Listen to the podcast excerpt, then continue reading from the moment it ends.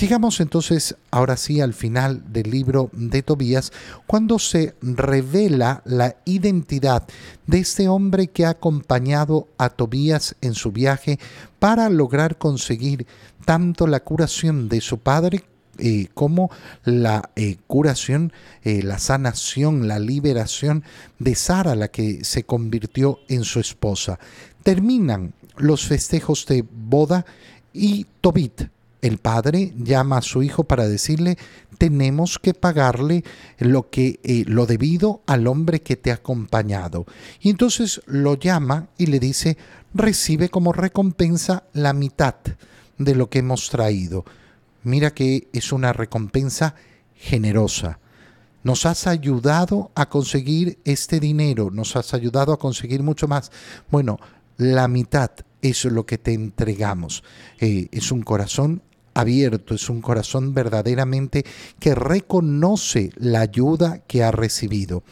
Entonces Rafael los lleva aparte y les dice, y fíjate en estas palabras porque todo lo que dice a continuación es sumamente importante. Bendigan a Dios, glorifíquenlo delante de todos los vivientes, bendecir y glorificar a Dios, realizar actos de alabanza, hablar de Dios, proclamar sus maravillas delante de todos los vivientes delante de los hombres. Qué importante es nuestro acto de adoración pública. El día de mañana celebramos el Corpus Christi. Y el Corpus Christi es tan importante por eso, porque es el único momento en el año en que sale el Santísimo Sacramento de las iglesias para recorrer las calles y poder hacer esa mm, glorificación, esa alabanza a nuestro Señor y de manera pública, pública. Proclamen dignamente las obras del Señor, es decir, no se queden con las obras del Señor eh, calladas, anúncienlas. El Señor ha hecho maravillas en mí, tal como lo eh, ha hecho nuestra Madre Santísima delante de Isabel. Es bueno guardar el secreto del Rey. Claro, habrá muchas cosas que tenemos que guardar, pero, dice Rafael, pero todavía es mejor proclamar y celebrar las obras del Señor.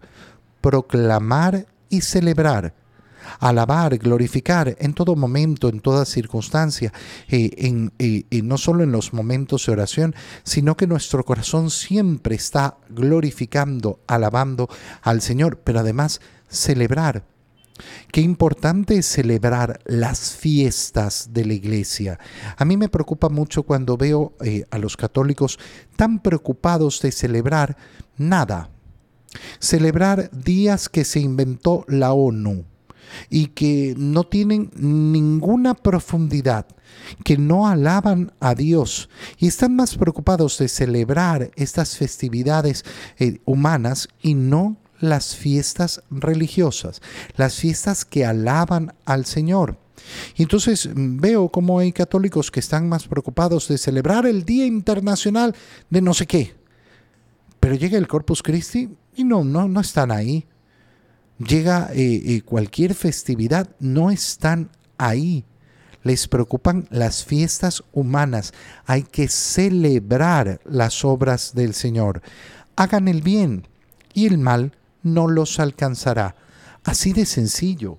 Fíjate eh, cómo Rafael ha dado la liberación a Sara que estaba siendo oprimida por un demonio por un demonio tremendo que hacía que mueran todos sus esposos antes de estar con ella. Siete esposos habían muerto. Y la libera de esto.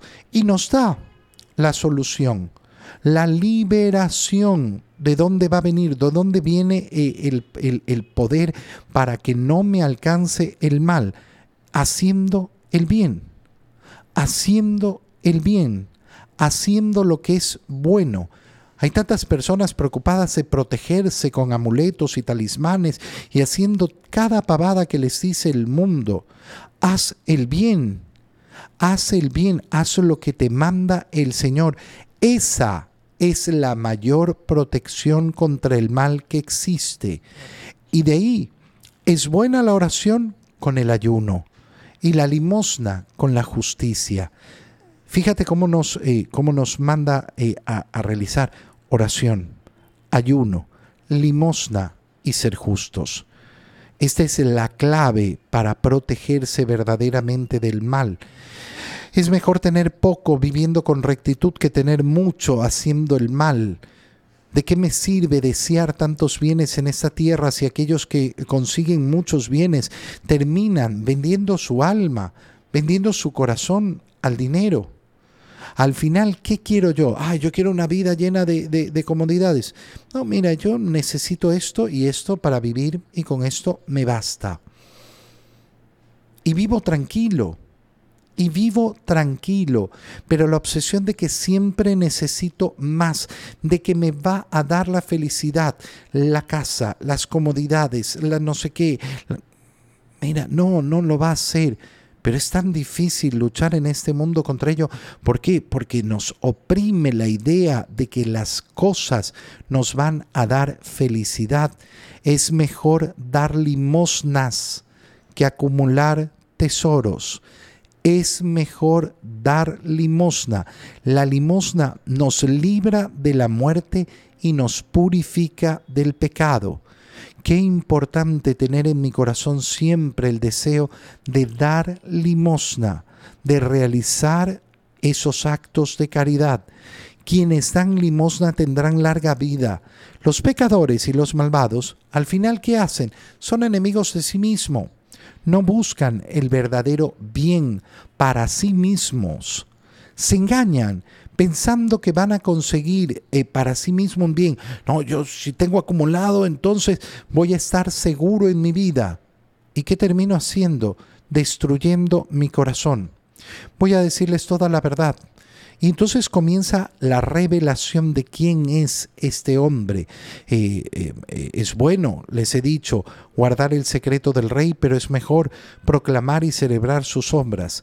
Sepan que cuando ustedes ofrecían sus oraciones al Señor de la Gloria, lo mismo eh, eh, que hacía Tobit cuando enterraba a los muertos, cuando te levantaste sin dudar y dejaste tu comida para ir a sepultar a aquel muerto. Yo fui enviado para ponerte eh, a prueba. Es decir, primero, yo ofrecía sus oraciones al Señor de la Gloria. ¿Qué nos está diciendo? Nos está diciendo Rafael que las oraciones que elevamos nosotros las toman los ángeles y las presentan al Señor. Es decir, que es una acción conjunta con los ángeles. Y todas las obras y todos los sacrificios que se realizan, todas esas buenas obras son ofrecidas al Señor por medio de, los, eh, de los ángeles.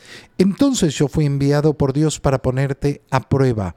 Y de nuevo me envió para curarte a ti y a Sara yo soy Rafael, uno de los siete santos ángeles que estamos presentes ante el Señor de la Gloria. ¿Quiénes son estos siete eh, santos ángeles?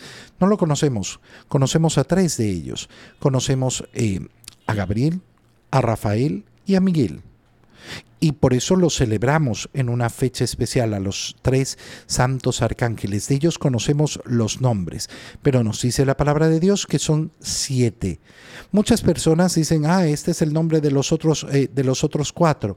Está bien, Mira, eh, no hay que tener obsesión por los nombres eh, de los otros cuatro porque no nos han sido revelados.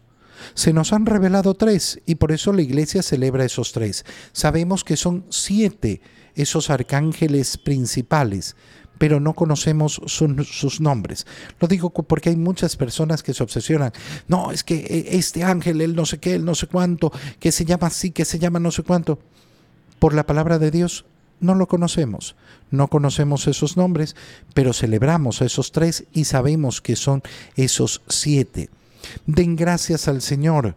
Eh, por mi parte, yo vuelvo a eh, aquel que me ha enviado y los dejó.